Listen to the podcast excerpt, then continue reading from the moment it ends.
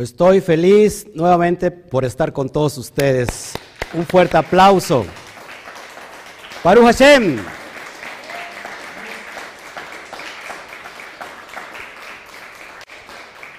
Bueno, chequeme nada más el audio si todo está bien para dar inicio yo a este tiempo de estudio de la Torah.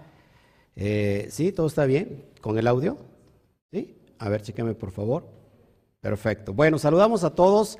Eh, gracias por, por, estar con nosotros desde todas las naciones. Saludamos a Estados Unidos, saludamos a todo nuestro territorio nacional mexicano, saludamos a Centroamérica, a Iberoamérica, saludamos a Europa y saludamos a Asia. Un fuerte aplauso a todas las naciones.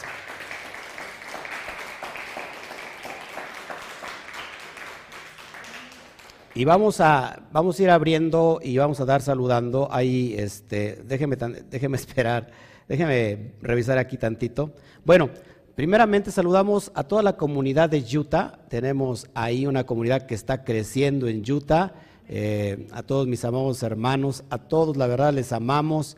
Eh, yo sé que están hoy pendientes de esta transmisión y esta casa, Kami Keilah Mundial, les manda un fuerte aplauso y abrazo a distancia hasta Utah. A ver cómo dicen los hermanos.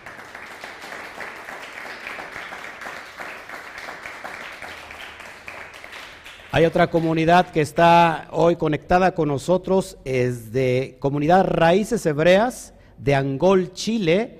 Eh, hasta allá nos están viendo de nuestro hermano Álvaro, Álvaro David. Así que fuerte aplauso a la comunidad chilena.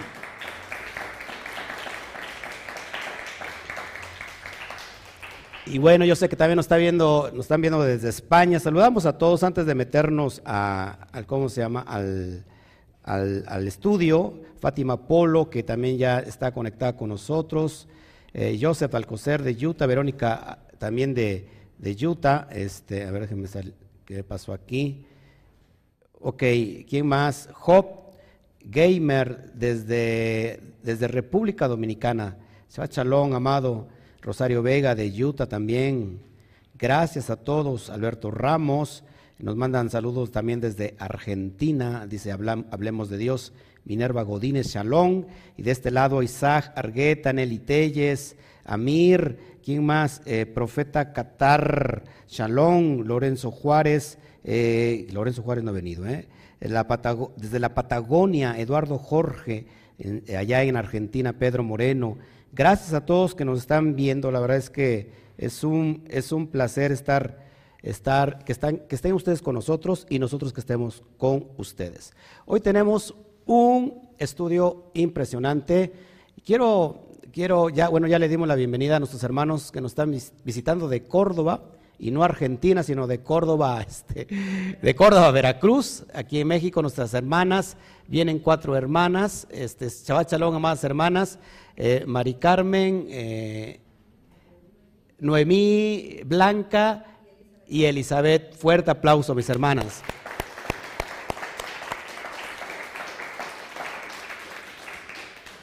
Nos contactaron, este, no, sabían que, que, había una comunidad eh, de raíces hebreas aquí en la región y se, bueno, pues se vinieron. Y, bueno, gracias a todos ustedes.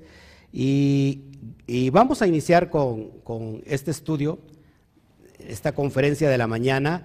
Yo quiero, antes de que iniciemos, vamos a, vamos a orar al Padre, al Abacadosh, y que Él vaya conectando nuestros corazones para que hoy pueda producir esta semilla de vida. ¿Qué les parece?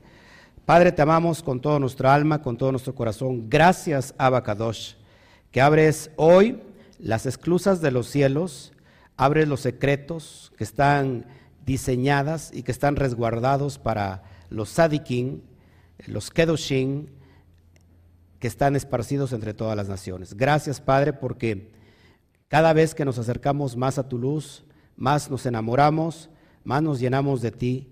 Gracias por las verajot, por las bendiciones. Gracias por todo lo que tú estás preparando en este tiempo de crisis en este tiempo de pandemia, en este tiempo de circunstancias a nivel mundial, yo sé que tú tienes algo preparado para tu remanente.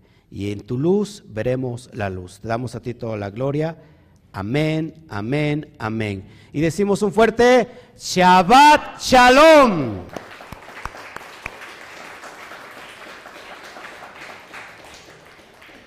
Bueno, vamos a meternos en materia. Hoy tenemos, hoy tenemos un, estudio muy importante. Eh, la verdad es que te va a fascinar. Vamos a hablar del, del concepto la Hara. ¿Cuántos han escuchado aquí el concepto de la Shonjara. Levante la mano, pues se supone que todos tienen que haber escuchado la Shonjara. Y si no ha escuchado qué es la Shonjara, vamos hoy a escudriñar en el texto de la Brit Hadashah del Nuevo Testamento, en el capítulo 3 del libro de Jacob. Para los que no saben quién es Jacob, bueno, es Santiago. Santiago, el hermano menor de Yeshua HaMashiach. El hermano menor, el que se queda con el movimiento Nazratín, ¿qué es Nazratín? El movimiento de los nazarenos, o la secta del camino, liderada por quién? Por el rabí Yeshua HaMashiach. Y bueno, él es el, que en el concilio del 50 vimos que él es el que lleva los pantalones, el, que lleva eh, la diligencia, la dirigencia del movimiento y cerca del año, o en el año 62, bueno, pues es muerto, acribillado por los saduceos y, es arrojado del pináculo del templo. Bueno, eh, esta carta, solamente para dar un rápido repaso, esta carta, acuérdense, es la sección a los judíos. ¿Ok? Iniciamos con la carta a los hebreos y seguimos con la sección a los judíos, a la comunidad judía, que por supuesto hay comunidad judía que también está dispersa entre las naciones. Por eso cuando abrimos el texto de Jacob o de Santiago capítulo 1.1, dice a todos los dispersos, a las doce tribus que están dispersas entre las naciones. Así que hemos estudiado a lo largo de esta carta, que la verdad creo sin duda, sin duda que esta carta habla de la fe en su máxima expresión. Eh, es una carta que odiaba Martín Lutero, y que quería arrancarla porque para Martín Lutero esta carta era como algo hereje, algo como que va en contra de la ideología de lo que ya el cristianismo estaba estableciendo. ¿sí? Dos, pautas fundamentales que, que, vino, que vinieron a, a implementarse en el cristianismo, sobre todo, es cambiar el Shabbat por el día domingo y, y, la, y, la, Pascua no va a ser judía, sino que ahora la Pascua va a ser eh, romana, eh, basada en otro calendario. Y bueno, basado en esto, amados hermanos, tenemos que distinguir que todavía en el siglo IV, escúcheme bien, había un grupo un grupo de judíos o de, o de eh, seguidores del Mesías llamados los evionitas. Y los evionitas todavía en el siglo IV seguían guardando el Shabbat, seguían guardando las fiestas, seguían, eh, seguían eh, guardando y observando toda la Torah. Así que está claro, amados hermanos, que esta carta nos está hablando, número uno, de lo que es la fe. A ver, el fundamento, el fundamento eh, básico y profundo, yo le diría, el fundamento profundo va a ser la fe. Ya estudiamos qué es la fe y rápido un repaso la fe. ¿Qué es la fe? La fe es simplemente obediencia, fidelidad a lo que está escrito. ¿Y qué está escrito? La Torah. Una persona que tiene fe, no solamente es una persona que cree, porque Santiago dice, los, tú crees en Elohim, tú crees en Hashem, pues ¿qué crees? Los demonios creen y tiemblan. No se trata solamente de creer, sino se trata de obedecer lo que está escrito. Eso es, eso es fe. Luego entonces, si una persona dice que tiene fe, entonces esa persona es la que está siendo obediente a lo que está escrito. ¿Ok aquí? No, no es obediente a lo que diga el pastor. Lógico, si el pastor está conforme a lo que está escrito, pues lógico, pero una persona que tiene fe no es una persona que cree mucho. Muchas personas pueden creer sin ser creyentes. Fíjense, esto es bien importante. Hay personas que pueden creer sin ser creyentes. Es decir, hay personas que tienen allá afuera una fe. Creen en la fe de aquel, de esto, de aquello, y cada persona tiene una fe. Pero la fe en la perspectiva de la Torah de lo que se está implementando y lo que están predicando los apóstoles, los discípulos del, rabí, es obediencia, fidelidad a lo que está escrito. Luego la fe tiene que ver entonces con obras. La fe tiene que ver con obras. ya vimos hace ocho días que Pablo decía, no, es que el hombre es justificado solamente por la fe, sin las obras de la ley. Y Santiago dice, no, que el hombre es justificado solamente por las obras. ¿Sí? No solamente por la fe. Esto es bien importante aclararlo porque no se están contradiciendo. En realidad es un complemento. Pablo estaba refiriendo a las obras legalistas, rabínicas, que imponían en ese tiempo, por ejemplo, Shammai y Gilel, sobre los estatutos de la Torah, inclusive mandamientos que estaban sobre la propia Torah. Entonces, cada uno que después de que tiene fe, tiene que tener obras. Si, esas, si esa persona dice, yo soy creyente, yo soy fiel, yo soy obediente a lo que está escrito en la Torah, entonces por supuesto tengo que tener obras. Y bueno, y la carta magna, lo que puede resaltar Santiago aquí es el mandamiento que está sobre todos los mandamientos, el mandamiento que rige la Torah. ¿Cuál es el mandamiento que está sobre la Torah? El amor. El amor hacia Hashem, Deuteronomio capítulo 6, 4 al 5, y el amor al prójimo. Levítico 19, 18. Amarás a tu prójimo como a ti mismo. Ese es, es esto lo que nos está enseñando y estamos viendo una carta llena de completamente de doctrina fundamental. Repita conmigo, doctrina fundamental. Es decir, Jacob nos, nos, va a enseñar o está enseñando a la comunidad judía y hoy que nosotros estamos siendo creyentes de la fe hebrea, estos principios, estos valores éticos que rigen a todo Bené Israel. ¿Qué es la palabra Bené Israel? Lo digo por las personas nuevas, hijos de Israel. Es decir, es comparado con Bené Elohim, es decir, hijos de Dios. Lo digo así por personas nuevas que están. Hay personas que luego se me ofenden y, todavía eh, siguen muy, muy, muy apretados en la religión, en la, en la dispersión en el exilio y se enoja que digamos eh, palabras al castellano. Amados hermanos, si hoy, hoy que tengo personas nuevas que tienen prácticamente seis meses, ojo aquí, y si yo no tengo amor y no les digo qué, qué, qué significa cada palabra, pues de qué sirve que, tenga yo una, una, una exponencia maravillosa. ¿De qué sirve? De nada sirve porque no, no hay amor. Entonces, por amor a las personas nuevas, Lógico, hay personas que ya aquí ya conocen los conceptos, pero personas nuevas no los conocen. Y no solamente por las personas que tenemos hoy, sino porque hay personas cada vez que, nuevas que se están conectando, que se están integrando en todo el mundo. Así que va por ellos y por ese amor. Así que, luego de que nosotros hemos entendido qué es ser un hijo de Elohim, un hijo de Dios, un Bene Elohim, la comunidad tiene que tener, diga conmigo bien fuerte, valores y esos valores van a hacer la diferencia. Esos valores es lo que marca la pauta de tener obras. Tú tienes fe, ¿ok? ¿Dónde están tus obras? Porque tú me dirás, muéstrame tu fe sin tus obras, que yo te voy a mostrar mi fe por mis obras. Es decir, de, nada sirve que alguien diga, yo estoy creyendo en la fe hebrea, si no guarda Shabbat. Yo estoy creyendo en la fe hebrea si no tengo los principios éticos y morales que establece la Torah, como es el amor. O sea que, amados hermanos, lo que se ve no se juzga. Hay personas, habrá personas que tengan necesidad de decir, yo soy creyente en las raíces hebreas de mi fe.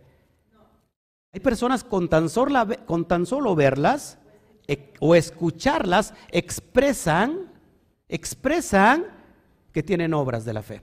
¿Todos aquí? Así que seguimos, seguimos, porque Santiago dice, la, porque la fe sin obras es muerta y hace, hace hincapié en el amor.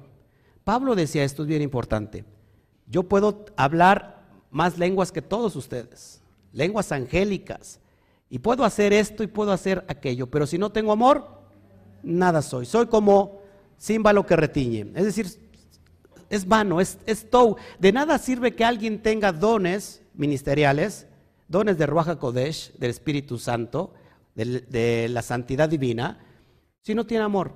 De nada sirve. De nada sirve que tenga una, eh, ¿cómo se llama? Una eh, tremenda tremenda sabiduría de conocer la Torá y saberse los versos al derecho y al revés si no tiene amor, si es un pedante.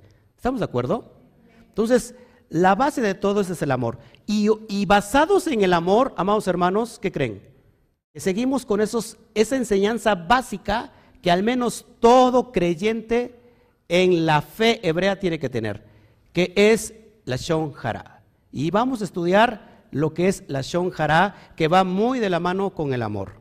Vamos a estudiar eso y vamos a meternos entonces de lleno. Ahora sí, por favor, si puedes abrir tu, carta, Santiago, capítulo 3. Si eres nuevo y por primera vez te has metido a este estudio sistemático, verso por verso, te aconsejo que veas desde la introducción a Santiago o a Jacob y vas a poder entender todo lo que estamos hablando. Amén. Bueno, vamos a meternos al verso 1. Hermanos míos, ajín, no os hagáis maestros muchos de vosotros, sabiendo que recibiremos mayor condenación. Y Jacob empieza a marcar esto. Hay personas que son maestros o se sienten maestros de la Torah, pero sin el ingrediente básico del que acabamos de hablar, del amor, de nada sirve. Es una, es una persona que se está condenando a sí misma. Y hoy te lo vamos a ir estudiando. ¿Por qué el Lashon Jara es tan, pero tan importante que inclusive no te permite llegar al mundo venidero, al Olan Abba. Es tan, tan demandante la Shonjara que incluye o engloba o es igual a los tres pecados de muerte. Esto es impresionante. Y eso no te va a dejar avanzar. Y vamos a estudiarlo a conciencia, mis amados hermanos. Verso 2. Dice, porque todos ofendemos muchas veces. ¿Cuántos de nosotros ofendemos muchas veces? Muchos. Y, es más, ¿eh? hay personas que ni siquiera se dan cuenta. Tenemos que tener mucho cuidado con eso. Dice, si, alguna, si alguno no ofende en palabra, este es varón perfecto, capaz también de refrenar todo el cuerpo. Es decir, que el varón perfecto puede refrenar todo el cuerpo, pero va a ser, va, va, va a ser una, una comparación a un órgano que ni siquiera tiene hueso y que es más chico que todos los órganos, pero que ese miembro cuesta tanto trabajo ponerle freno. Entonces, varón perfecto es aquel que puede refrenar todo el cuerpo. Baruch Hashem por eso. Verso 3. He aquí nosotros ponemos freno en la boca de los caballos para que obedezcan. En, la, boca de los caballos se les mete así como, una, como un metal y, cada vez que tú le jalas al caballo frena, frena o gira. Vas girando con, con, ¿cómo se llama? Con unas reatas, ¿no? ¿Unas qué? Es que como yo no soy de rancho, perdón, este, unas riendas, ¿no? Mi hijo es de rancho, ese sí sabe. Y ya, y bueno, Dice, para que nos obedezcan. Y, dirigimos así todo su cuerpo. Con una sola herramienta se puede dirigir a todo el caballo. Verso 4, mira también las naves. Fíjate esta analogía poderosa. Aunque tan grandes y llevadas de impetuosos vientos, son gobernadas con un pequeño timón por donde el que los gobierna quiere. Puedes tener una nave espectacular, grandísima, y el timón es pequeño. Y con ese timón puedes dirigir a la nave. No importa cuántas toneladas pese. Eso es impresionante, o menos, una analogía poderosa para, para el cuerpo, para nosotros. Verso 5. Así también la lengua es un miembro pequeño, pero se jacta de grandes cosas. He aquí cuán grande bosque enciende un pequeño fuego. La boca amados hermanos, es un arma. Es una arma para dar vida o para dar muerte. En tu lengua está el poder de la vida y de la muerte. Sin embargo, nunca nos ponemos a pensar cuántas palabras se nos salen de nuestra boca sin querer, pero en lugar para en lugar de de bendecir maldecimos. En lugar de construir destruimos. Póngase usted a pensar. Hoy, solamente antes de venir al Shabbat, que el Shabbat es un día especial, ¿qué es lo que, qué es lo que expresó usted? ¿Mm? Dirá alguien, ¿verdad? ¿Qué es lo que expresamos, pastor? Bueno, pues sí, ¿qué es lo que expresamos? Nos ponemos a analizar eso. Piense tantito, ¿qué expresamos? No solamente hoy en Shabbat, sino todos los días al levantarte, ¿qué expresas? ¿Alabanzas? ¿Exaltación? ¿O a ver cómo me va el día de hoy. O, pues ya que esta vida nos tocó vivir, ¿no? ¿Qué expresamos? ¿Qué expresamos? Nadie me quiere. Todos me odian. Mejor me como un gusanito. Nadie nació para mí. Yo no nací para amar. ¿Qué es lo que expresamos? Nos, da risa, pero es verdad, mis amados hermanos. Fíjate, verso 6. Y la lengua, y la lengua es un fuego, un mundo de maldad. La lengua, la lengua está puesta entre nuestros miembros y contamina todo el cuerpo e inflama la rueda de la creación y ella misma es inflamada por el infierno. ¿Qué significa que la tenemos que cortar? No, ahorita te voy a enseñar esto porque tienes un potencial en tu boca. Esos están impotenciables. Tenemos un potencial en nuestra boca. Eso es impresionante. Y a veces, si no es siempre, no sabemos que ese potencial está activo. Seguimos, esto lo vamos a estudiar a fondo. ¿Cómo lo ve la cosmovisión judía? ¿Cómo lo ve la perspectiva hebrea? Porque no se mete a fondo, lógico, la, la cosmovisión cristiana, porque queda muy alejado de los conceptos de profundidad. Pero vamos a ver qué importante es la lengua. Dice, porque toda naturaleza de bestias y de aves y de serpientes y de seres, y de, y de seres del mar se doma, ojo, y ha sido domada por naturaleza humana. Por eso el bendito sea puso al hombre y dice gobierne sobre las bestias del campo, sobre todos los animales. Y el hombre doma la naturaleza. Tremenda analogía. ¿Y cómo el hombre no puede domar a ese pequeño órgano que es la lengua? Seguimos. Verso 8, pero ningún hombre puede domar la lengua, que es un mal que no puede ser refrenado, lleno de veneno mortal. Está poniendo una analogía como la boca de una serpiente sobre todo la boca de una serpiente venenosa. Y fíjate, esto es bien importante. Si nosotros nos vamos al Salmo, al Salmo 140, del verso 1 al 4, lo tienes ahí en pantalla, y haciendo alusión de lo que la lengua es un veneno mortal, dice así, verso 1, al músico principal, Salmo de David, líbrame, oh Adonai, del hombre malo. Fíjate lo que David expresaba. Líbrame, oh Adonai, del hombre malo. Guárdame de hombres violentos. Guárdame de hombres violentos, los cuales maquinan males en el corazón.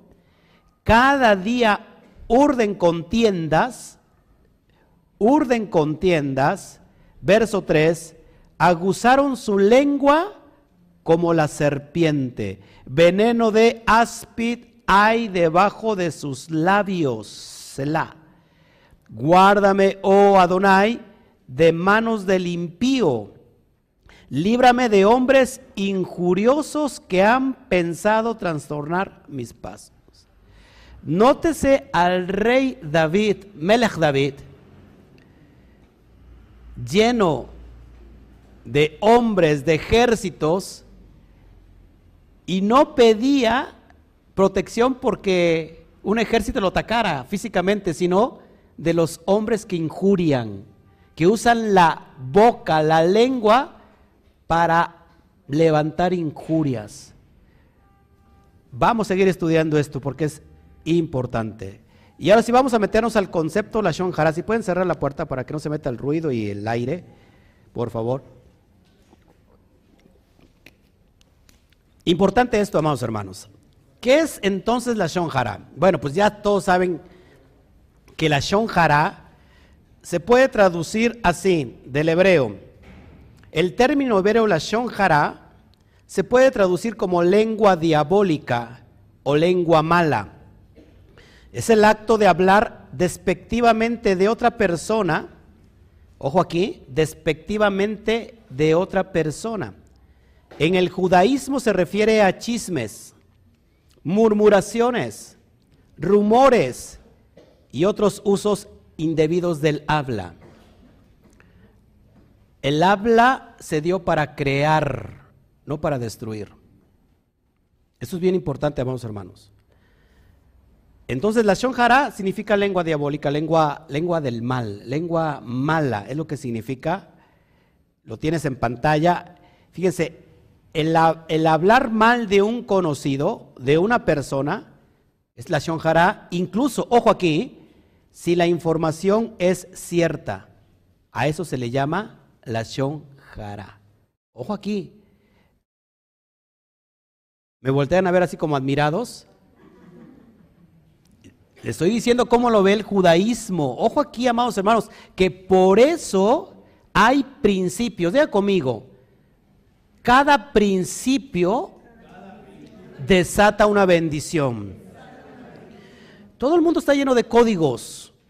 Cuando sabemos que hay códigos, que los códigos son como candados, un candado cerrado se tiene que, y para eso se necesitan las llaves son los principios que a veces no conocemos. Y te preguntarás, ¿por qué muchas veces no nos va tan bien como nos debiera de ir?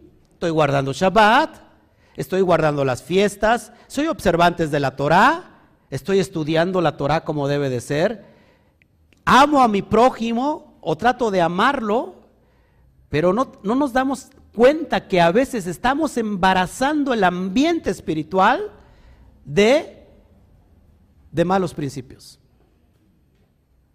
Porque no importa que la persona, lo que tú estás diciendo sea cierto, es de, es de acuerdo la actitud. La cabana. Cabana es actitud. ¿Con qué actitud lo estás haciendo? Ejemplo, me voy a posar aquí. Ejemplo, para que vayamos entendiendo esto. Ejemplo, a alguien le pasó algo malo. Ojo aquí. Y vas con el hermano, con la hermana. ¿Ya te enteraste? La hermana le pasó esto y dice, y, le pasó esto por esto y por aquello. Es decir, sí le pasó. Fue cierto, sí o no, sí. Pero ¿cuál es tu actitud? Tu actitud es del chisme. No estás levantando falso testimonio, es otra cosa, que te lo vamos a estudiar. No estás levantando falso testimonio, pero tu actitud es la que trae veneno. Porque tu actitud se pone en un plan de juicio. Y Jotma, que es sabiduría, tiene que ver con tener un justo juicio, tal como lo tenía, acuérdense quién era el más el más sabio en el Tanaj. Shlomo, Salomón. Justo juicio, recto juicio para poder juzgar. Entonces, amados hermanos, cuando nosotros venimos a informar Por eso los chismes de la farándula que a todo mundo le gusta, me refiero a los de afuera, ¿verdad? Porque aquí a los de dentro a nadie le gusta. Pero ¿por qué creen que esos, esos programas de chisme de la farándula tienen mucho éxito? Las revistas de chismes tienen mucho éxito. ¿Por qué? Muchos de los casos no es que sea falsa la información, sino que es cierta, pero con qué actitud lo están haciendo. ¿Con qué actitud lo están informando? ¿Cuál es la actitud que tenemos nosotros? El morbo. Eso es la shonjara. Es la shonjara. Tenemos que, cuidar nuestra actitud. Porque en el mundo espiritual eso se le conoce como la shonjara. Y vas a ver qué tan delicado es la cuestión de la shonjara. Para que lo vayamos viendo, amados hermanos. Sigo, sigo avanzando. Si la información contiene, ojo aquí, algunos datos inventados, ya estamos hablando que la información que sea cierta, la actitud con que lo haces es la shonjara. Ahora, si la información tiene algunos datos inventados o fabricados, se le llama también motzi shem. Motzi shem, que significa dar un mal nombre. La palabra nombre en hebreo es shem, pero shem tiene que ver con personalidad, con la fama, de la propia persona, con la integridad de la persona. Es decir, que cuando nosotros inventamos algo, estamos haciendo motzichem. Y eso, amados hermanos, eso repercute grandemente en nuestra propia vida espiritual. Hay una ley que se llama la ley de la siembra y la cosecha. En la Torah se le conoce la ley de medida por medida. En la misma forma que tú des, es como recibes. Lo que tú siembras es lo que cosechas. Ojo aquí, amados hermanos, y es que en realidad casi a todo mundo le gusta que se nos endulce el oído. Es práctico, eso es, tenemos que cuidar muy bien lo que hablamos. ¿O cuál es la actitud? Porque imagínate, Quizás hay personas que, le, le hicieron mal, alguien le hizo mal, supongamos, ¿no? Y se entera por ahí que le va mal a esa persona que habló mal de usted. Si usted eso lo toma como un gusto para usted y dice, qué bueno que le pasó porque eso es lo que se merecía, y aún más va y viene y se lo comenta a otra persona, fíjate que esa tal persona, tal por cual, ¿te acuerdas que hablaba mal de mí? Bueno, fíjate lo que le pasó, lo que le aconteció. Esa es la Shonjara. Debemos, no debemos de alegrarnos de lo que le pasa a nuestros adversarios. Debemos tener misericordia. Ese es el amor, esa es la Jabá. Tú deslígate, desde ahora deslígate de todo lo mal que te hayan hecho de lo que hayan hablado mal de ti. Todo tiene consecuencias. Que nunca se te olvide esto, por favor. Todo tiene consecuencias. No importa cuán pésimamente hayan levantado contra ti falso testimonio, lo que sea. Olvídate de eso, por favor, suéltalo. Ten en tu corazón la conformidad de decir, todo lo que se siembra se cosecha. Todo tiene retribución en esta vida. La vida que estamos viviendo en el mundo espiritual es como un boomerang. Tú lanzas el boomerang y lo que lanzas se te regresa, se te vuelve. Esa es una ley que no se puede violar. Esto es, esto es una ley eh, certera. No lo recibes hoy quizás, pero lo recibes el día de mañana. Con tus hijos también. Muchas veces cuando nosotros, fíjate, cuando nosotros le hicimos mal a los padres, ¿cómo se te refleja eso ahora como padre a ti? Con tus propios hijos. ¿Por qué? Porque es el reflejo de lo que tú hiciste. Ahora tiene, esto tiene, tiene, ¿se puede parar? Sí. ¿Cuándo se para? Cuando tú lo reconoces. Y cuando tratas de enmendar aquello que tú lanzaste en el mundo espiritual. Cuando tratas de transformar tu cabaná, tu actitud. ¿Todos aquí? ¿Es difícil? Pues quizás sí. ¿Imposible? No. Empieza desde ahora. Empecemos desde ahora. Por eso cada vez que nos acercamos, ojo, la Torah, la Torah es el espejo que usted y yo necesitamos. Somos imagen de Elohim, Selen Elohim, a imagen de Dios nos formó. Ahora el espejo refleja nuestra imagen. Y el espejo puede reflejar y hacer notar lo que tú no puedes ver.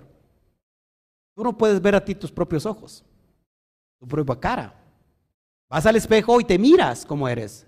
Pero el espejo también detecta lo que está detrás de ti. ¿Te das cuenta? Y el espejo también refleja una realidad al revés. Esa es la Torah, porque la Torah nos hace reflejar en toda el área de nuestra vida, en todas las áreas y de diferentes formas. Por eso es bien importante que cuidemos nuestra actitud. ¿Ok, amados hermanos? El libro de Levíticos 19, 18 dice, no andarás chismeando entre tu pueblo, no atenderás, no atentarás, perdón, contra la vida de tu prójimo, yo Adonai. Levítico 19, 16. ¿Te das cuenta que puedo atentar con la vida, con la propia vida, vida de mi prójimo, solo con el hablar, con el chismear? Mucha gente no sabe esto. Cuando una persona la escuchas hablar todo el tiempo de chismes, de chismes, no importa que no sean chismes, no importa que sea realidad, pero en forma de queja, ahorita la Torah te va a enseñar qué hacer. Nos va a enseñar qué hacer. Y Santiago nos está enseñando qué hacer con todo esto. Si alguien habla la Shonjara, ojo aquí, es como si, negara a Elohim es como si negara a Dios. Si alguien habla la shonjara, si alguien usa la lengua para mentir, para chismear, es como si negara yo al propio Elohim. Impresionante. Se crea, en, el judaísmo, se crea un Hilul Hashem. ¿Qué es Hilul Hashem? Una profanación del nombre de Hashem, de Dios debido a la naturaleza rebelde.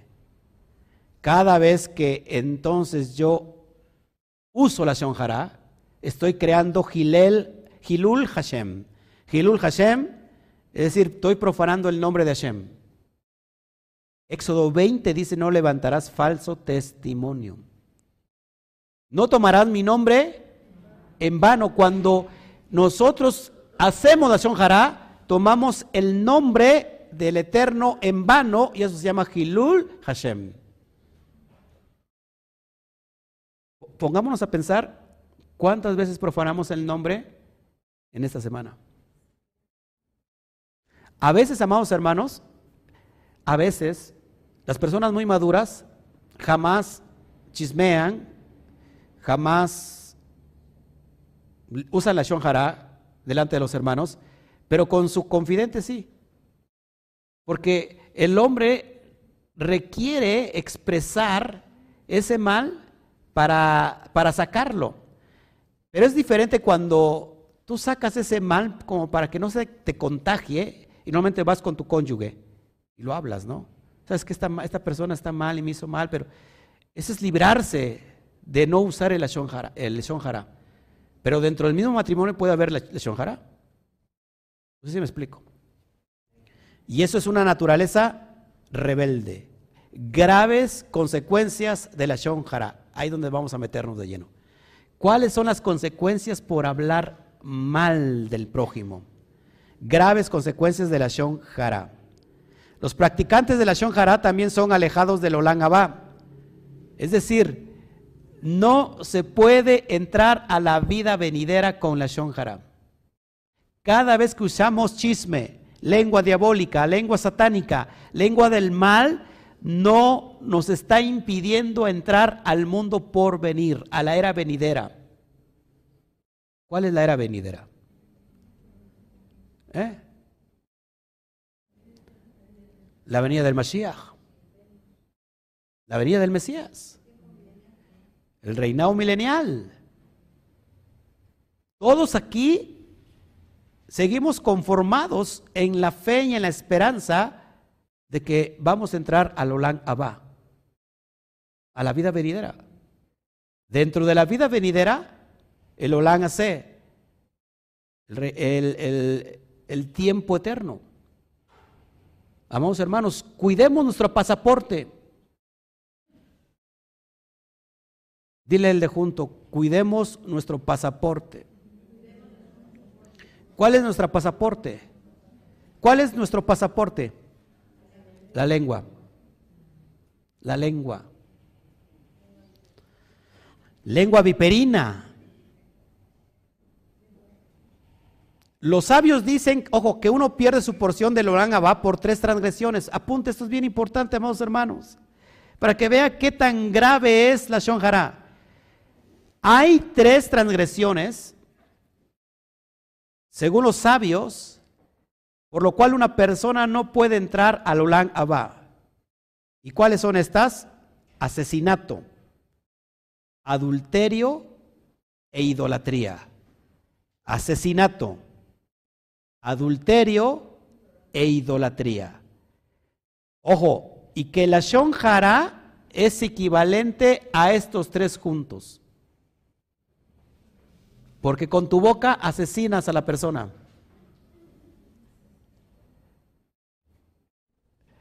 O sea que fíjate, asesinato, adulterio, idolatría es comparado con la shonjara. Sigo. Sigo avanzando.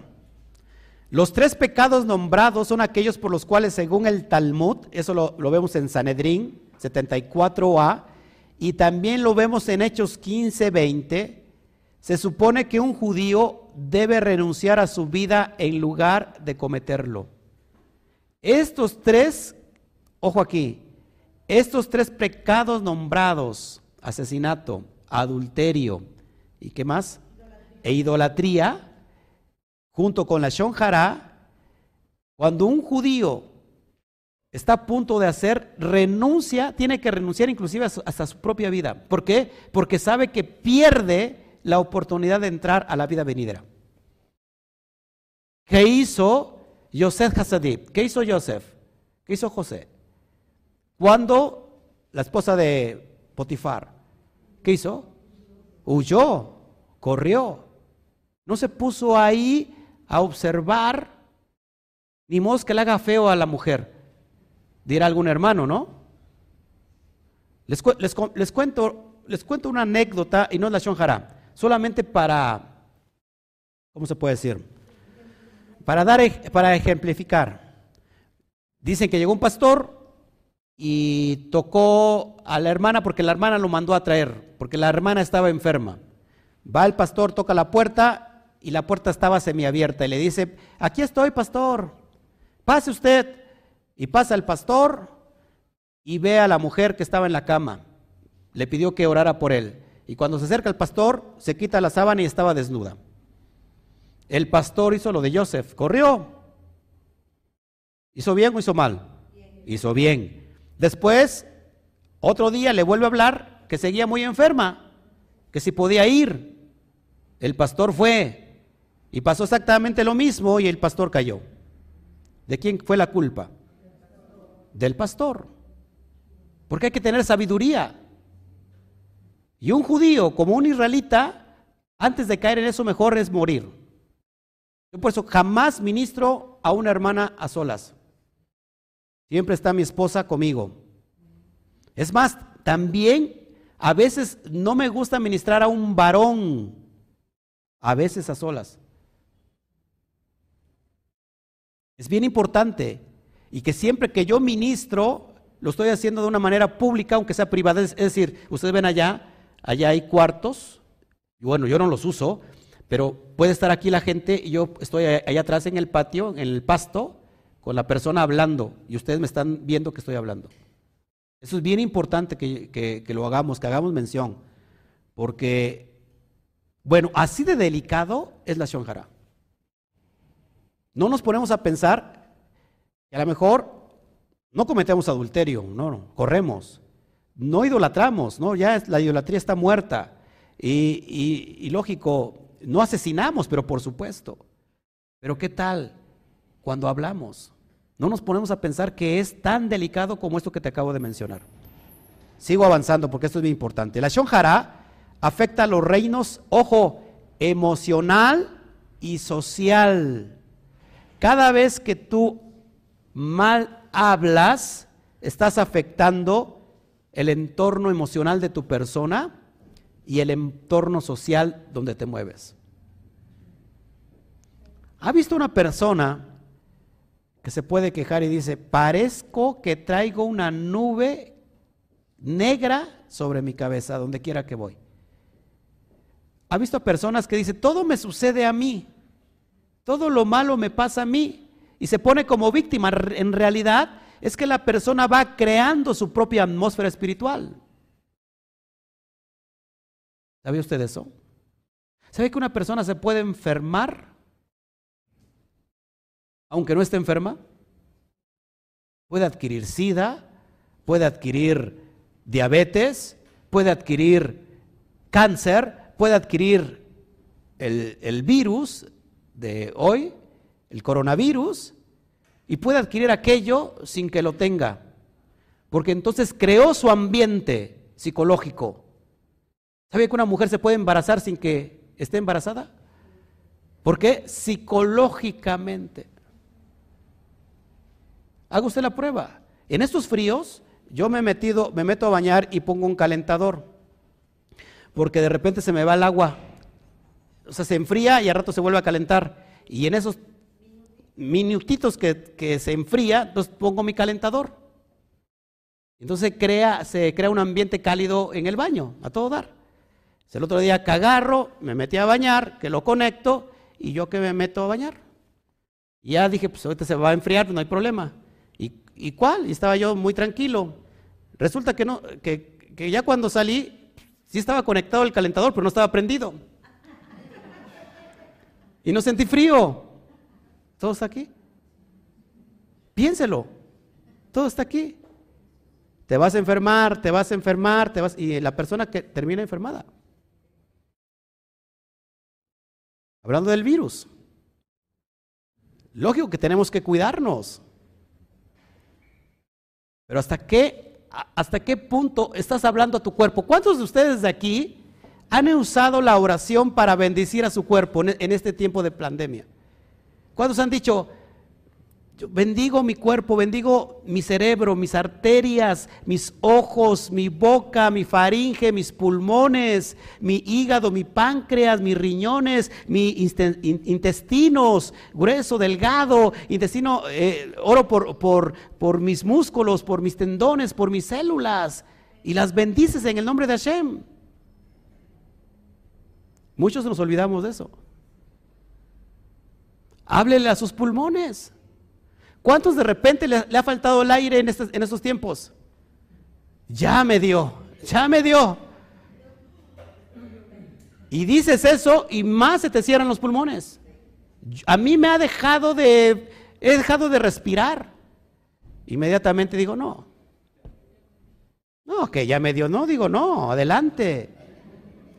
A mí me hacen falta muchas cosas por hacer, todavía dije, Padre, pero es conforme vayas creando tu realidad espiritual, tu, tu, realidad. Tú creas tu propia atmósfera, aunque no lo creas. Habla diferente y vive diferente. Conforme hablas es conforme vives. Y no estamos hablando aquí de una declaración positiva, por favor, que no se me malinterprete. Nosotros hablamos conforme al fundamento que tenemos establecido. A rato en la parasha les voy a enseñar por qué Shaddai y Yud Heit Bat Hei unido crean milagros. Usted necesitamos Adonai, perdón, Shaddai con Yud Hei Bat Hei para crear milagros. Y la vara tiene mucho que ver con la vara de Moshe, tiene que ver mucho con Yud Hei Bat Hei y Shaddai. Pero son códigos bien elevados. Gracias a la hermana que dijo amén, porque los otros quieren seguir todavía en el Egipto. ¿Te das cuenta cómo, vamos planeando nuestra vida? La, la palabra es una semilla. Y embaraza tu vientre espiritual. Háblale a tu vientre espiritual, conforme a la actitud, conforme a lo correspondiente de la creencia de la Torah, los fundamentos. Así dice Hashem, que si yo creo, si guardo sus pactos, ninguna enfermedad me enviará como envió a los egipcios, porque la enfermedad es para Egipto.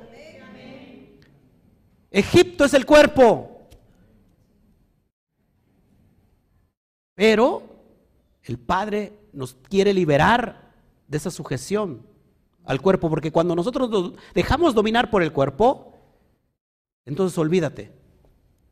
El primer dolorcito ya te estás muriendo. Ya me morí. ¿A cuántos les ha salido una bolita de repente? Y es a lo mejor un exceso de grasa. Dices, no, ya tengo un tumor aquí. Es que inmediatamente pensamos de una forma negativa. No sé si me explico. Y eso es lo que vas recibiendo. La palabra es una semilla. Isaías lo interpreta así. Porque la palabra dice que sale de la boca de Hashem. Dice, es como la lluvia que cae sobre la tierra y hace que produzca. Así la palabra de eh, Hashem no vuelve a él vacía sin antes cumplir el propósito para lo que fue enviado. Lo estoy parafraseando. Y fuimos hechos a imagen y semejanza, el verbo es creador. La expresión es creadora. Nosotros tenemos ese poder.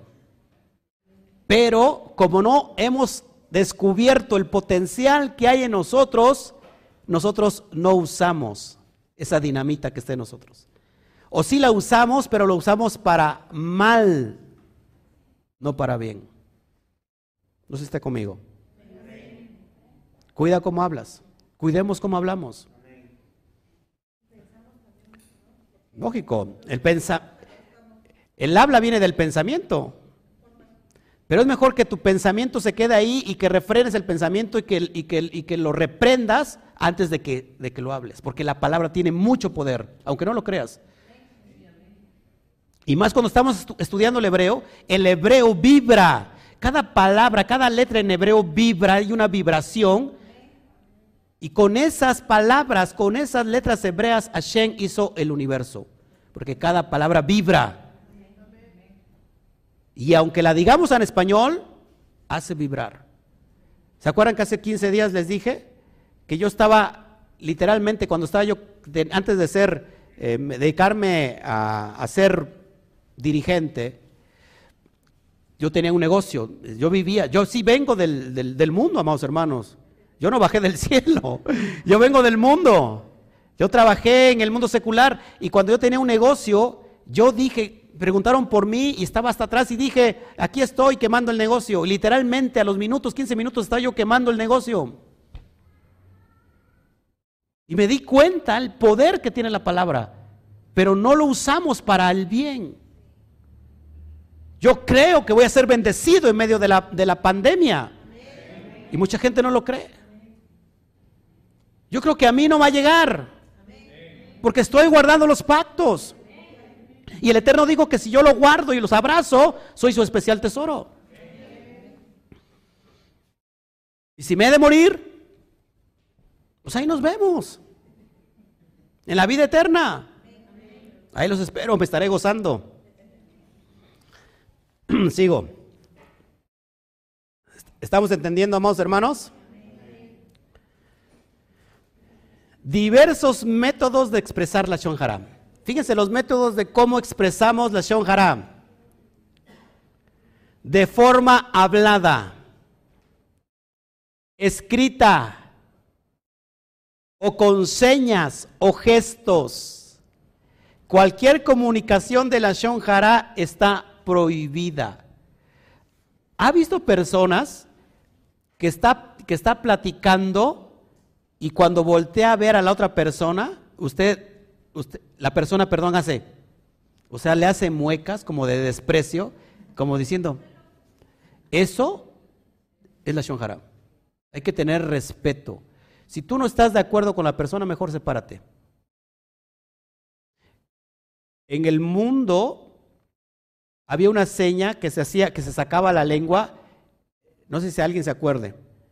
O sea, volteaban y, literalmente aquí en el contexto veracruzano se decía tragar a la persona. Te tragó. ¿Sí? ¿Se acuerdan? Es una, una, es una seña obscena. Sacaban la lengua y hacían una con la mano por detrás de la persona. O sea, diciendo, te está tragando, es decir, te está, te está despreciando. Eso no se hace. Yo he visto hacer eso de los hijos con los padres.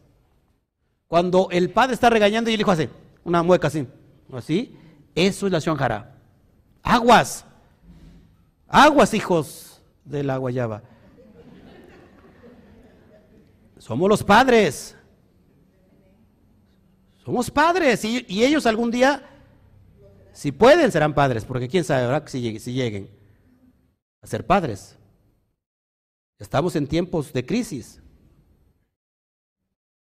Como me ves, o como te, te veo, me vi. Y como me ves, te verás. ¿Estás aquí? Seguimos. Por otro lado, se llama Atzat Shenra, ojo aquí. Atzat Shenra, al acto de difamar a otra persona utilizando mentiras, y consiste, ojo aquí, en un pecado aún más grave que la Shonjara conocido como falso testimonio. Atzat Shenra.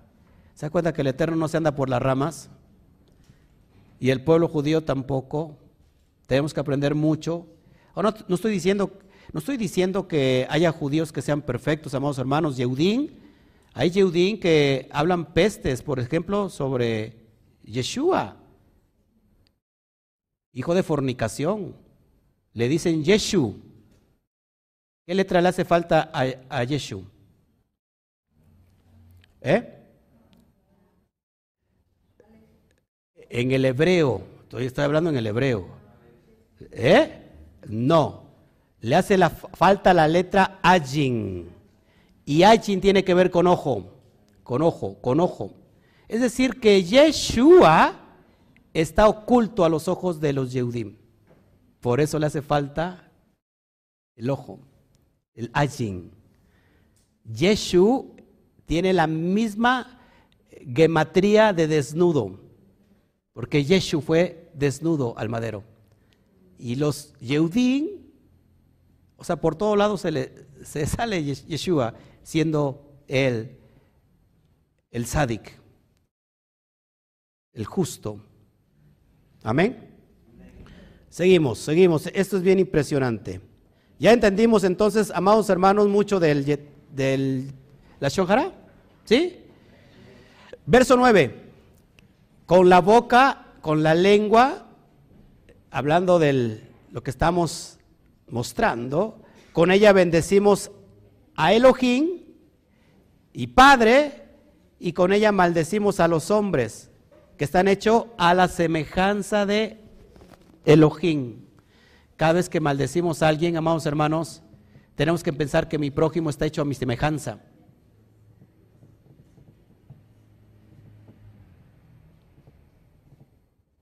¿No? Mejor que él tome el, juicio. ¿Cómo ven? Mejor le dejamos al juicio que al que sabe, al eterno y a la vida. ¿Mm? Ya se pusieron tristes. Verso, no, yo sé que se están, nos estamos autoanalizando, ¿no? Porque estamos pensando nuestra forma de vivir. Dice el verso 10, de una misma boca proceden bendición y maldición. Hermanos, ajín, hermanos míos, esto no debe de ser así. Esto no debe de ser así.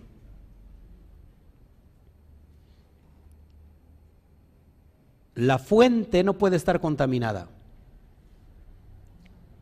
O de la fuente nace bendición o nace maldición. No maldigas nunca a nadie por mucho, mucho daño que te haya hecho. Solamente Eliseo maldijo porque le llamaron calvo, maldijo y vino una osa y comió a todos esos muchachitos. Bueno, porque era el profeta. Pero nosotros, nosotros, nosotros no somos profetas, así que mejor cuidemos de no maldecir. Mía es la venganza. Y cuando alguien lee el texto, dice, ah, es mía la venganza. No, no, mía, es decir, el Eterno está hablando. Mía es la venganza, yo pagaré. Déjale a Él la venganza. Él sabe, Él es el justo. Muchas personas, fíjense, muchas personas quieren ver al enemigo, al opresor destruido.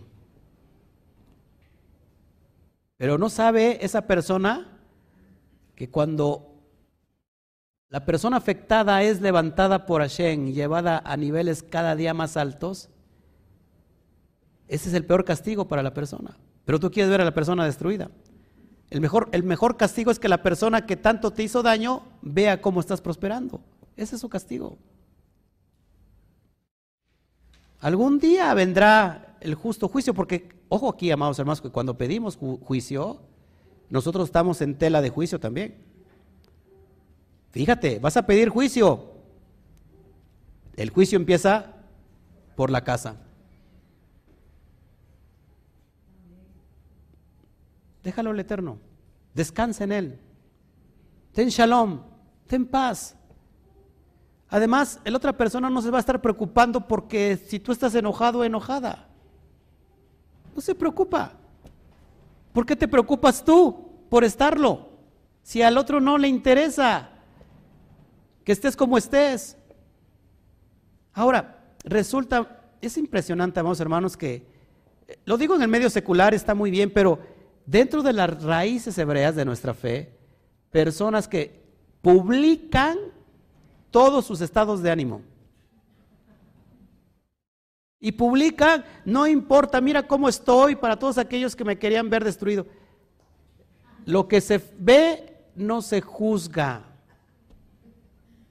¿Para qué voy a estar diciendo, ay, mira qué, qué bonito me está yendo? Ay, lo que se ve no se juzga.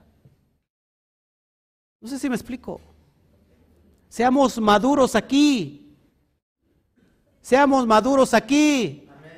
Y seamos maduros aquí. Porque de la abundancia del corazón habla la boca y el perfil de Facebook.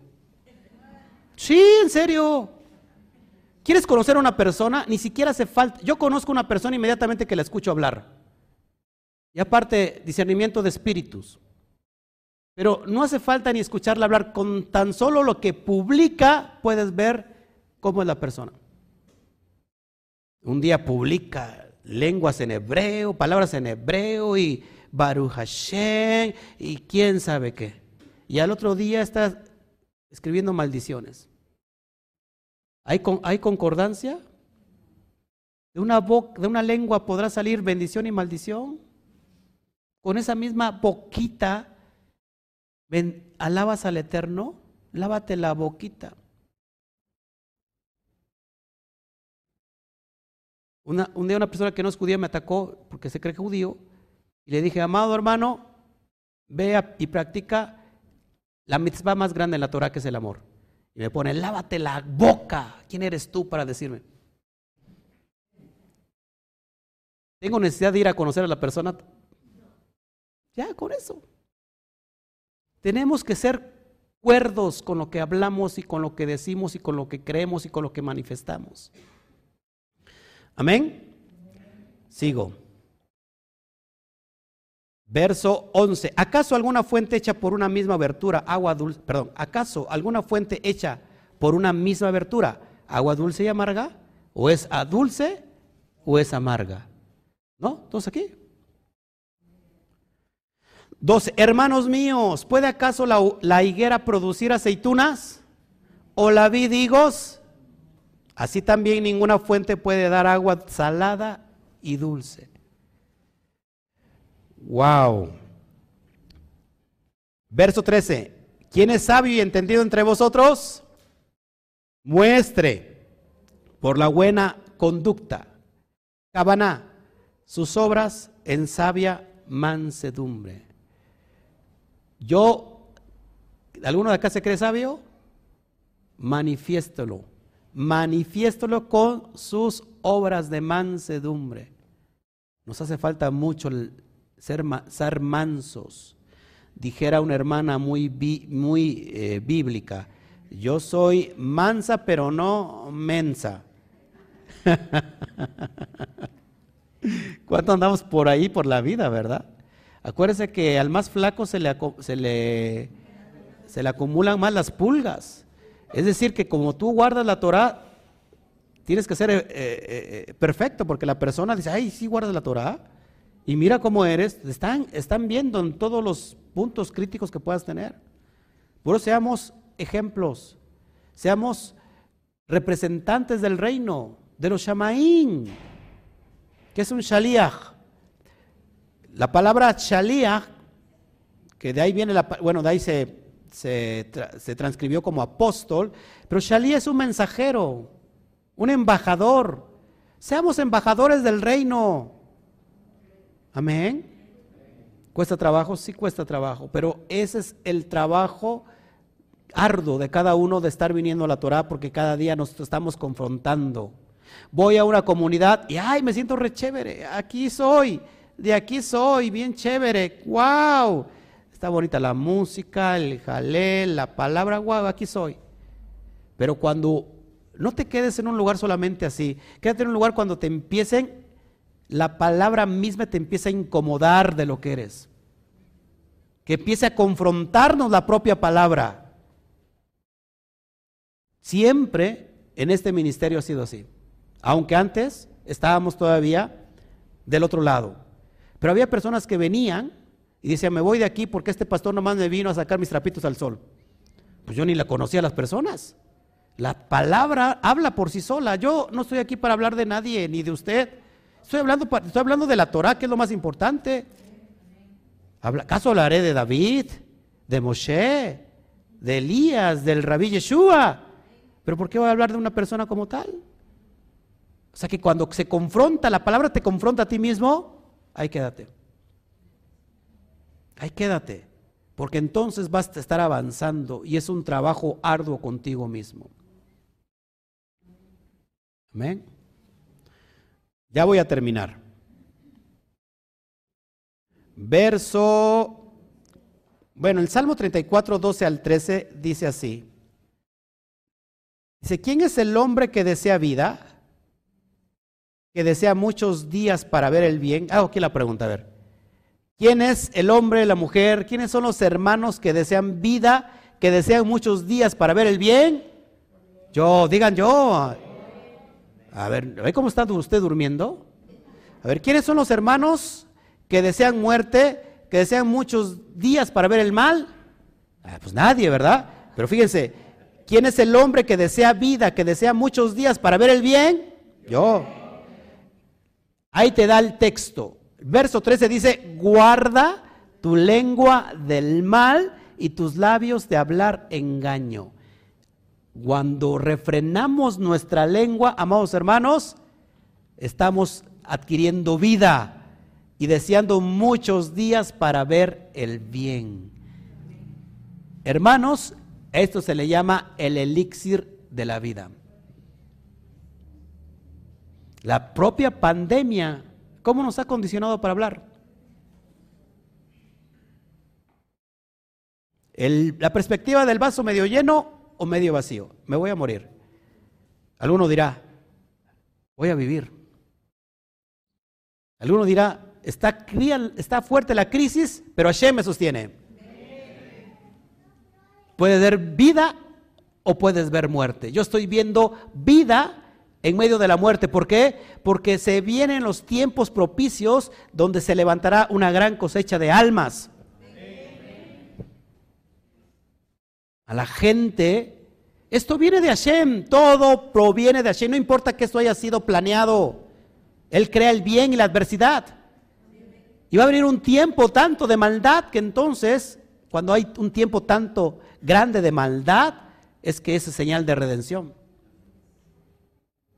Es que la redención está cerca. Cuando la oscuridad está más densa, es que es producto de que pronto va a amanecer. Y usted dirá, pues a mí no me amanece. Pues es la forma que estás tú viendo la vida. Verso 14, pero si tenéis celos amargos, por eso dice Pablo, no dejan, cuiden de que no salte una raíz de amargura. Y contención en vuestro corazón, no, os jactéis ni mintáis contra la verdad. No lo que entra a la boca produce el mal, sino lo que sale de ella. Y acá muchos dicen, ya ves, ya Yeshua bendijo todo, todos los alimentos. No, no está hablando de eso. Cuidemos nuestra boca, cuidemos nuestra boca, cuidemos nuestra boca, cuidemos nuestra boca. El pez por su propia boca muere.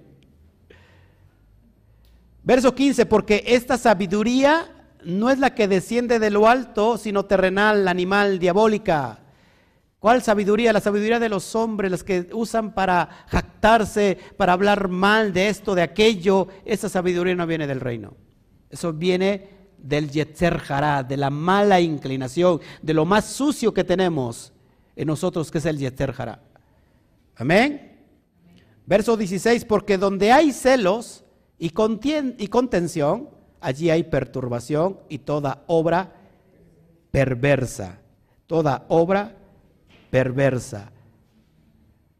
Pero la sabiduría, la jotma, que es de lo alto, es primeramente pura, después pacífica, amable, benigna, llena de misericordia y de buenos frutos, sin incertidumbre ni hipocresía. Gálatas capítulo 5 nos habla de los frutos del Ruach del Espíritu.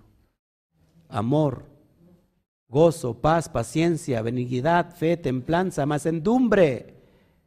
Contra tales no hay ley.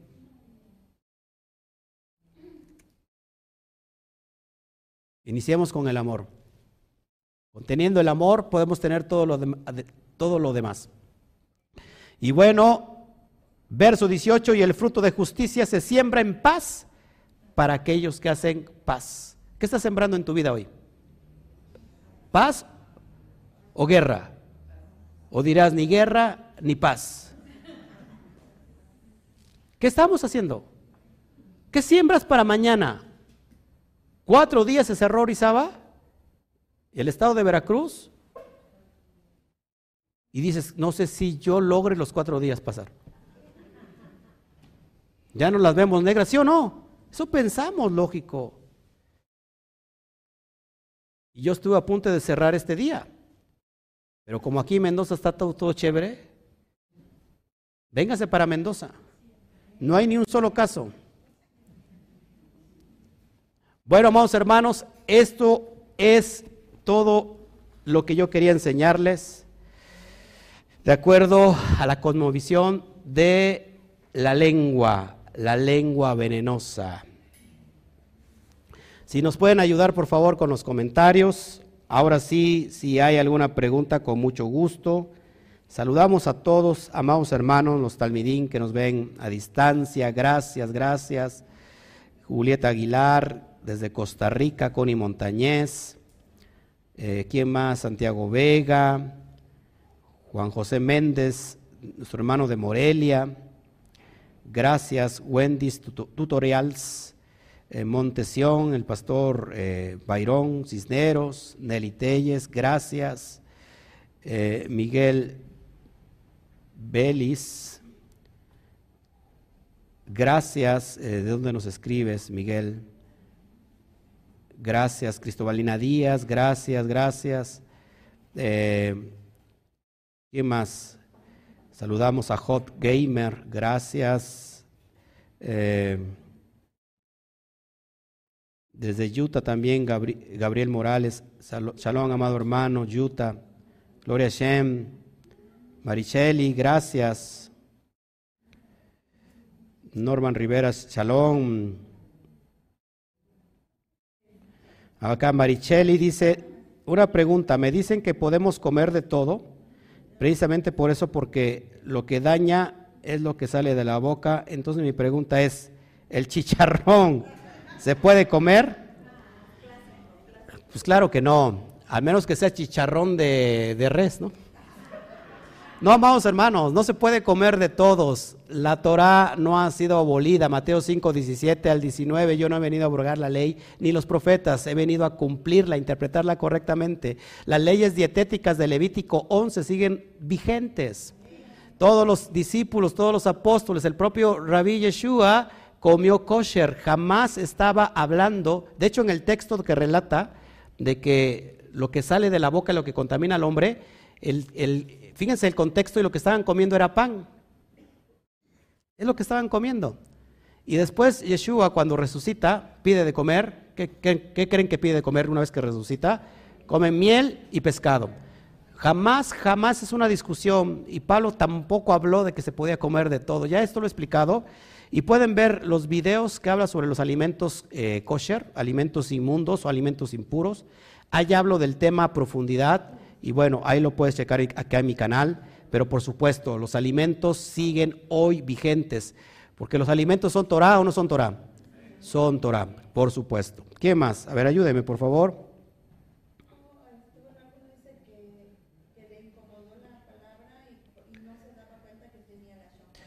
Así es Juan José Méndez, dice que, fíjese, no se, no se daba cuenta que, a veces no nos damos cuenta que tenemos la shonjara.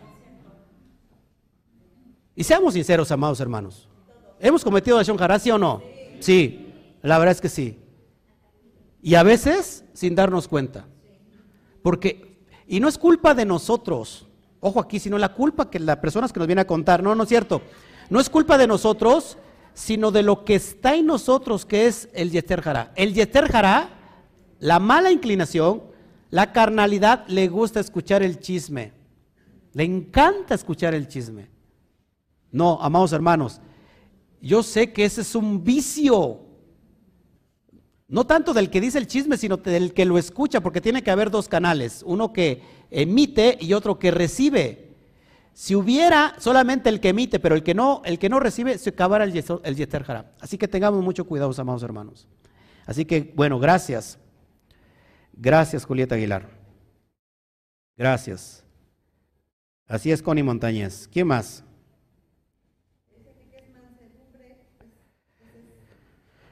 Mansedumbre es ese ser eh, amable, bueno, amoroso, manso, dócil, eh, con, ¿cómo se llama? Con este, con paciencia, con paciencia, o sea, con tranquilidad, paciencia, amor, ¿qué más? Gracias, Santiago, Santiago Vega. Gracias, Israel. Gracias. Así es, mansedumbre es la virtud que modera la ira, así es. Y sus defectos desordenados, perfecto, Norman Rivera, así es. Gracias, gracias, Hoff Gamer. Gracias. Bueno, en Facebook no tenemos este. Sí.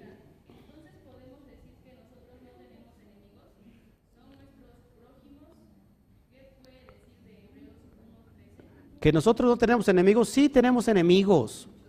Y muchos. A lo que yo me refiero es cómo ves tú esa actitud hacia, tus enemigos. O sea, tú no te vas a amargar porque alguien te, te, ¿cómo se llama? Te ofende o alguien te tiene mucha envidia. Tú no te amargas por eso. Y, y tú tienes enemigos no porque tú hayas declarado la guerra a la persona, sino que esa persona se ha hecho tu enemigo porque te persigue. Bendícela. Simplemente bendícela. No confrontes, bendícelos. Amén. Gracias, Patricia Natale. Desde Reno, Nevada. Gracias, gracias.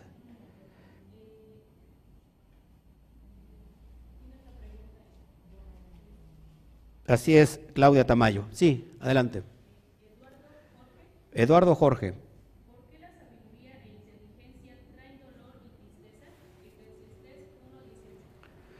¿Por qué la sabiduría y la qué? Bueno, lógico, la sabiduría y la inteligencia te va a traer dolor porque va a estar machacando tu cuerpo, machacando el yeter hará. ¿Qué es el yeter hará? La mala inclinación, que ahora te vamos a hablar de la parasha de esto. es lo que te impide que tu alma sea elevada, a tener un mayor conocimiento. La Jodma reside en el alma. Ojo, la Jodma reside en el alma. La sabiduría reside en el alma, no en el cuerpo. Cuando la persona es elevada, el cuerpo resiente. ¿Te das cuenta? El cuerpo es el que resiente. Por eso las diez plagas, no me adelanto, ya, ya se me adelantó esta persona con la pregunta, por eso las diez plagas tiene que ver con esto y al rato lo vamos a hablar en la parasha, para que entendamos el nivel sot más elevado. Así que una persona si está haciendo, está llenando de tristeza, ojo aquí, está en un proceso para ir al proceso de la alegría, de la elevación. Si una persona está cursando en la enfermedad física, significa que entonces es necesario aprovechar la oportunidad de elevar su alma a otro nivel. Entonces aquí tiene que ver con las plagas y al rato lo vamos a ver porque el faraón, todos tenemos un faraón. El, faraón es el Yeser Hará. El corazón endurecido es el, es el faraón, el paró en hebreo. Ya, ya no digo más porque al rato voy a hablar de eso. Así que no se pierda ratito, vamos a hablar de cosas bien, bien profundas. Así que nos vemos entonces. Ay, dice aquí, eh, limpiémonos de toda contaminación de carne. Ahí explica, sí, ahí explico bien en ese, en ese video. Así es, el texto que se leyó, podemos diferenciar la sabiduría del cielo, que es santa, y la diabólica, que es carnal. Así es, lo carnal, el satán, el nahash, el serpiente, que todos tenemos eso. Todos tenemos un faraón, todos tenemos un, serpiente, todos tenemos un satán. Mucha gente se queda, eh, sí, porque el satán es la carne, la carnalidad. Y resulta que queremos echar siempre nuestras, las culpas con excusas a lo externo. Es que yo soy así porque mi mamá y mi papá eran así. Es que yo soy así porque el hermano, la persona me hizo así. Eso es son excusas. Tienes que tomar la responsabilidad. ¿eh? Se justifica uno. Hay un chiste que dice que un día pasaron unos hermanos y que estaba, estaba el Satán deteniendo una pared de, una, de un templo. Y dicen, ¿qué haces tú aquí? Dice, pues aquí deteniendo la pared, no sé que se vaya a caer porque ya ve que me echan a mí de, la culpa de todo. A veces no hace falta el diablo con nuestro propio orgullo, nuestra propia carnalidad, basta y sobra. Pero cuando entendamos eso vamos a poder avanzar. Cuando echemos las culpas, cuando nosotros nos quitemos las excusas, pues si yo estoy actuando así porque yo soy así y tengo que actuar en esa área de mi vida que me está dominando el Satán. Hoy vimos esa área, por ejemplo, el habla. Lo que te domina es lo que hablas. Si la palabra, si la persona está llena de vida, ¿qué va a hablar? Vida. Si la persona está llena de alegría, ¿qué va a hablar? Alegría. Si la persona está llena de salud, ¿qué va a hablar? Si está llena de optimismo, ¿qué va a hablar? Pero todo lo contrario, si la persona está llena de amargura, ¿qué, qué crees que va a hablar? ¿Y cómo te sientes después de hablar con esa persona? Llegas tú bien, este, con tu canabá bien alta, con una actitud poderosa, muy emotiva, muy positiva, y llegas a hablar con una persona que te llena completamente de pesimismo, terminas completamente pesimista. Ya te quieres suicidar después de hablar con esa persona. ¿No? Tengamos mucho cuidado, amados hermanos. Esto ya en verdad tengamos mucho, mucho cuidado. Dice Mari Martínez con respecto a los alimentos, porque los cristianos y testigos de Jehová sí comen todos los alimentos. Bueno, pues sí, porque eh, acuérdate que, que Egipto come de todo. Egipto se come de todo, pero no Israel. Aquí ahora se empieza el otro tema? A las 5 de la tarde, hora, hora de México. Lo que hay en el fondo del pozo es lo que sale del balde. Así es. Así es, vamos hermanos. Bueno, pues nos vamos. Que el Eterno me los bendiga. Regresamos a las 5 de la tarde con este tema impresionante, la parashá número 14. Vamos a abrirla que tiene en, eh, en lo más profundo, en el Sot. Y, bueno, va e irá que, y aparecí, y vamos a ver los dos nombres, el Shaddai y Yudkei Batkei. Esto es poderoso para aquellos que están interesados en conocer más al Eterno. No se pierda al ratito esta porción y nos vemos al ratito. No me despido. ¿Ok? La cuenta de tres. Uno, dos, tres. Shabbat Shalom. Nos vemos.